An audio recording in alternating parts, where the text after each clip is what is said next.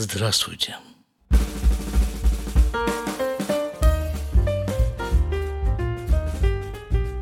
Вы слушаете 372 выпуск подкаста из Израиля.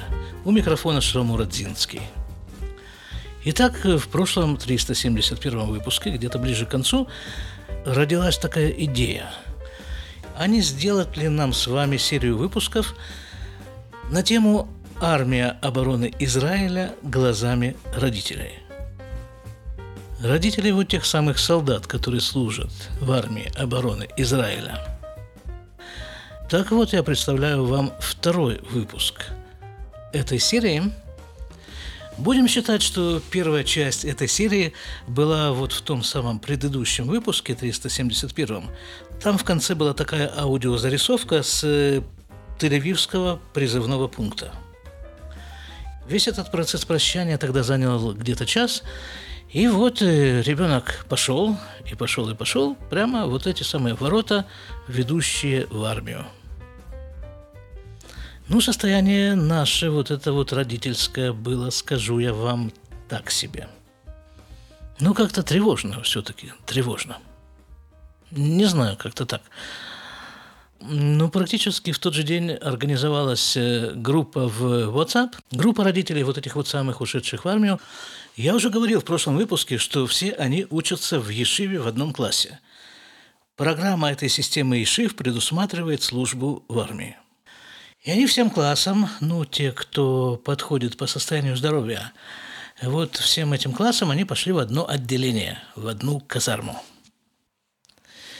Ну вот, и родители, родители, в основном матери, почему-то этих самых солдат теперь уже быстро очень организовали такую группу, а буквально на следующий день после призыва армия по своей инициативе тоже открыла группу для родителей – и вот в этой самой группе для родителей мы от армии получаем приглашение на родительское собрание. Точнее, там было написано «Йом Гурим» – День родителей, родительский день. Зовут нас туда в четверг, а в армию он ушел в воскресенье. То есть через четыре дня после этого всего вот самого захлопывания армейских ворот нас уже зовут на родительское собрание. Замечательно. Ну, надо же с работой что-то делать. Собрание начинается утром и продолжается целый день. Отпроситься с работы, ну, это не всегда бывает просто, тем более вот так вот э, за 2-3 дня. Ну, я позвонил своей начальнице, говорю, так и так, вот, мол, родительский день в армии, надо бы мне этот день. Она говорит, ну, какие вопросы? Конечно. А жена даже не стала просить, потому что у нее отпроситься еще сложнее, там у них такая ситуация на работе. Ну, хорошо, решили, что я поеду один. Просто жена ну, на работе знает, что сын ушел в армию, расспрашивает жену. Она говорит, что да, что в армию там туда-сюда, вот в четверг э, вот это самое, родительский день. А и начальница говорит, так а что ж ты молчишь-то? Тебе же надо замену найти, срочно. И начинает там выписывать восьмерки в воздухе, как это на иврите говорят, шминьет бавир, что, мол, вот э, найти нужно несколько замен для нее – и люди, которые не соглашались ни за что меняться по каким-то другим поводам, все согласились, и в результате мы поехали вдвоем. Это я все вам рассказываю для чего? Это все иллюстрация к тому, какое отношение к израильской армии в народе. К израильской армии, к израильским солдатам и к родителям, к семьям этих самых израильских солдат. Ну, я же говорю, когда ребенок призывается в армию, в израильскую армию, в нее призывается вся семья и ее ближайшее окружение. Таким образом, вся страна находится в армии перманентно. Итак, родительский день. Нам написали в приглашении, что в 8 часов 15 минут в Бершеве из определенного места будут выезжать автобусы в направлении вот этой самой армейской базы. И нам нужно там быть 8.15. А для этого нам нужно выехать из нашего дома первым автобусом в 5 утра. Мы с женой подскочили, выскочили, выехали. И успели, в 8 часов 10 минут мы уже были в указанном месте. Сели в автобус, едем 45 минут от Бершевы. Приезжаем, смотрим по карте. Это место южнее сектора Аза, где-то там довольно-таки близко к границе с Египтом. Пустыня Негев.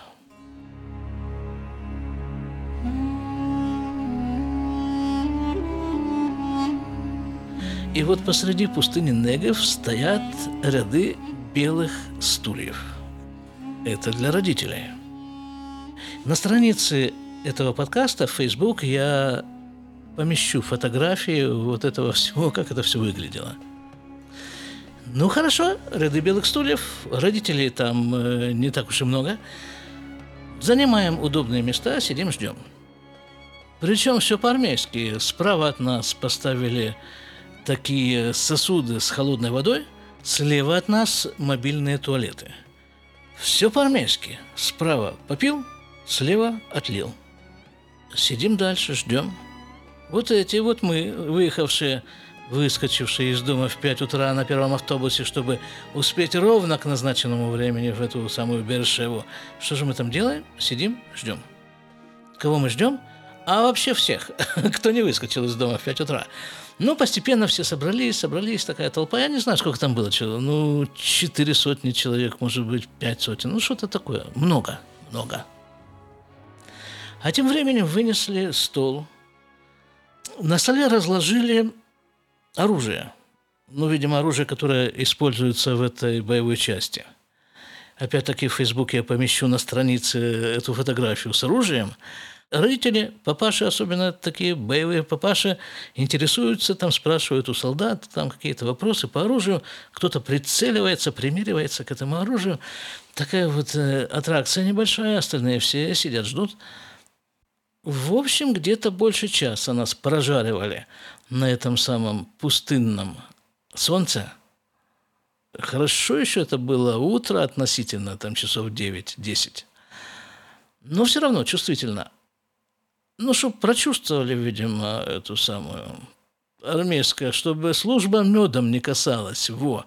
Тут у меня время от времени вдруг начинают выскакивать какие-то армейские такие выражения – а сидим мы в такой как бы, ну, такой ложбине, что ли, можно сказать. То есть прямо перед нами гряда, и получается, что она нам сокращает расстояние до горизонта. То есть наш горизонт как бы по вершине этой гряды, которые проходят, ну, метрах, наверное, в двухстах, трехстах от нас. Наверху там, вот по линии этого 300-метрового горизонта, стоят 6-7 э, солдат э, с оружием – на расстоянии где-то метров 30 друг от друга. Солдаты стоят, мы сидим хорошо. Наконец, наконец, наконец выходит командир. Там э, чего он, командир-то? Наверное, батальон, да? Когда три-четыре роты вместе объединяются, это батальон, скорее всего. Но вот выходит, он представляется. И вот представление, да, мы слушали несколько командиров, перед нами выступали. И у всех у них одна и та же форма представления. Просто я никогда до этого не встречал вот такую форму представления. Значит, первое. Я такой-то. Имя. Второе. Звание, должность. Возраст. Я вырос вот в таком-то месте. Папа зовут так-то, работает там-то, мама зовут так-то, занимается тем-то. Сейчас я живу вот в таком-то вот месте, женат на имя жены, чем жена занимается, и дальше я отец вот таких-то детей, имя и возраст. То есть вот э, интересная такая вещь. Получается, как бы человек представляется, и он говорит о том, откуда он взялся, откуда он вышел, кто он сейчас пока, и куда он идет. Вот его продолжение, вот эти его дети. Здорово. И вот этот командир, да, вот этот вот батальона, видимо, он представился, рассказал это все, рассказал в общих чертах э, о этой, этом подразделении, Гивати оно называется, то подразделение, в котором служит наш сын Гивати, боевое подразделение. Его задача ведения боя в условиях пустыни и в застроенной местности. Говорил он, ну, максимум, не знаю, 7 минут, наверное. Хорошо. Потом он ушел, включили музыку, гимн этой самой бригады Гивати. Перед нами вот эта вот гряда с солдатами там вот наверху. И солдаты эти бросили гранаты, дымовые гранаты. Красиво, яркий желтый дым, густой, на фоне голубого яркого неба. Здорово. Дым это так нарастает, нарастает. И вдруг мы видим вот по этому горизонту, над горизонтом вдруг возникает такая узкая какая-то темная полоса. Потом эта полоса становится шире, шире, шире, шире. И, и видим, что это толпища солдат бежит на нас.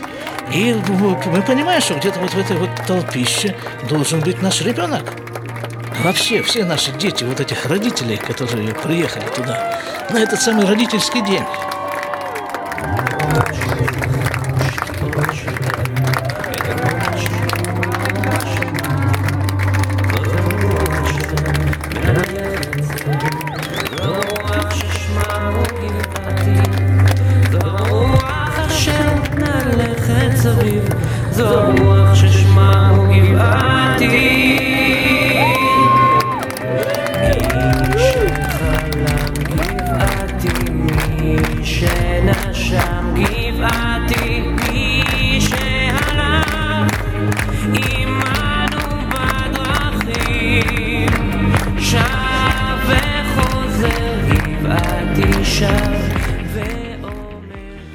Это было очень трогательно.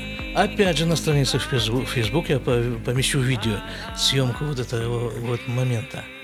Ну и там, значит, э, теперь же надо искать своего ребенка вот в этой толпе солдат. Ну, нашли хорошо.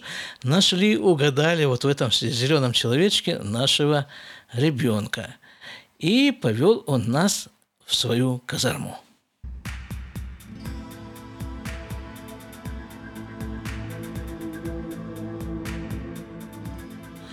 Казарма.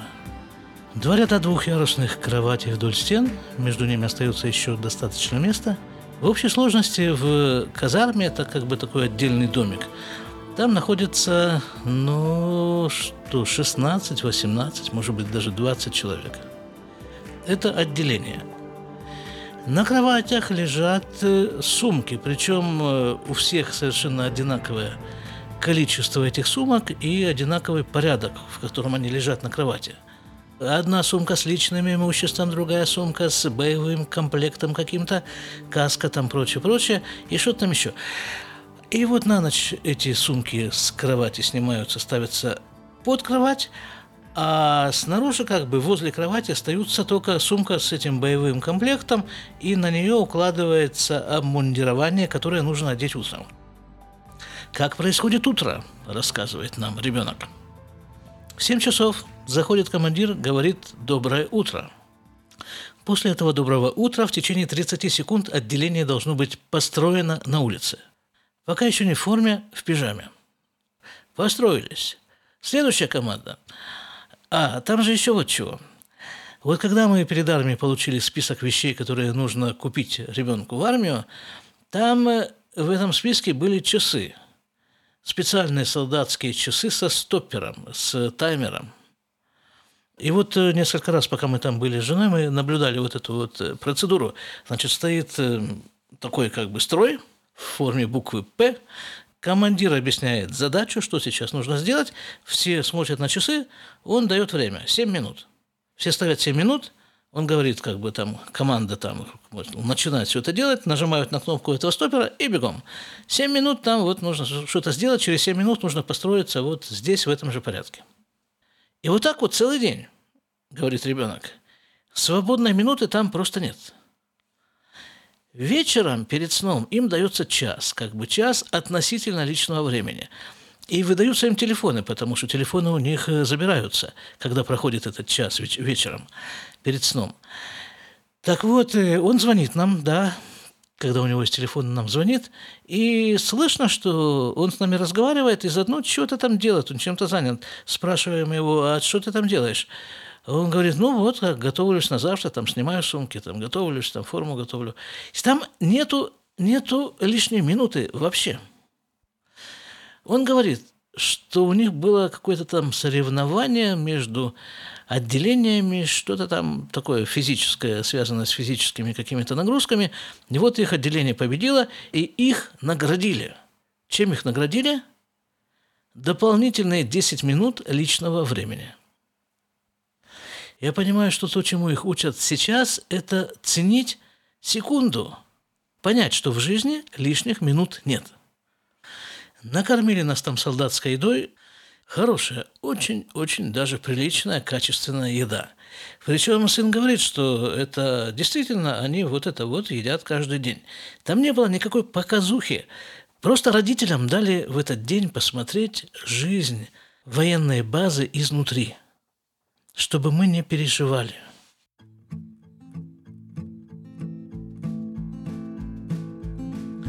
А следующая неделя, то есть э, неделя, эта, которая началась вот сейчас, эта неделя называется Садаут от слова саде – поле. Они будут в поле. Всю неделю, как им сказали, они должны будут находиться в поле, в полевых условиях, не раздеваясь, не разуваясь, все время в одной и той же одежде. И главное, как я понял, время этой недели – это полное отсутствие у ребят – представление о том, что их э, ожидает в следующую секунду. Скажем, те, кто прошли через э, вот это вот садаут раньше, делятся впечатлениями, что спят они что-то около трех часов э, в сутки, и не всегда подряд эти три часа, а спят они в таком, в таком виде. Значит, сидя на земле, опираясь спиной на рюкзак, который у них всегда за, за плечами, в каске, автомат в руках перед собой. Вот такое вот спанье. Непонятно, сколько этот сон будет продолжаться каждый раз, потому что в любой момент их могут дернуть, куда-то бежать, куда-то ползти, куда-то там что-то еще делать, куда-то... Вот, и вот так вот целая неделя. Всю эту неделю они без телефонов. Ну, вот такое вот, вот такое развлечение. Но, сказал нам командир, две вещи. Первая из них – это что война войной, но горячая пища им будет обеспечена. Есть специальная машина для подвозки пищи. Машина оборудована термостатами, чтобы горячая пища сохранялась горячей, холодная холодной. И вот когда эту пищу привозят уже вот туда вот солдатам, перед тем, как раздавать, ее фотографируют и отсылают фотографии и еще какие-то параметры этой пищи армейскому диетологу. Только после его разрешения можно раздавать пищу и ее кушать.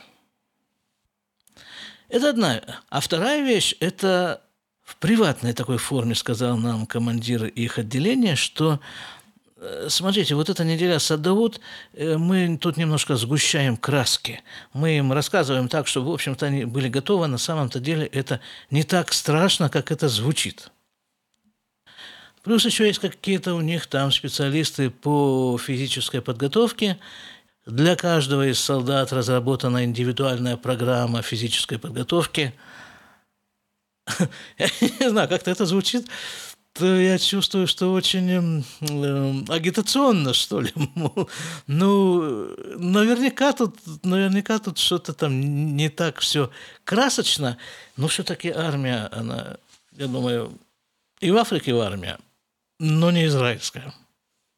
Я его еще спросил сына, а вы будете учить э, рукопашный бой? Он говорит, да, конечно, обязательно. Я его спрашиваю, а зачем? Разве нет такой задачи вот со всем этим супертехнологичным вооружением просто не допустить контакта, для которого бы понадобился рукопашный бой? У тебя ружье в руках, ну и зачем тебе эти руки занимать рукопашным боем? Он говорит, не говорит. Я могу применить оружие только в том случае, если есть реальная угроза жизни. Если там какой-нибудь условный противник, не будем называть его, его прямым именем. Так вот, этот условный противник не бежит на тебя с пистолетом, с ножом или с чем-то вот таким вот угрожающим жизни твоей или окружающих, то ты не имеешь права в него стрелять. Будут у них там еще занятия, он сказал, по, по э, как-то он выразился, по психологическому подавлению противника, что-то такое. Вот такая израильская армия, ей-богу, я тут пожалел. честно говоря, что я сам в свое время эту армию не прошел. Ведь в конце концов какая задача стоит? Как сказали нам командиры, в течение 30 недель превратить гражданского человека в бойца. Последний завершающий аккорд вот этого превращения через 30 недель – это марш-бросок, так называемая Масакумта, ночью 45 километров, из них 5 километров с носилками, на которых кто-то лежит, а на финише этого 45-километрового марша-броска бойцов встречают родители.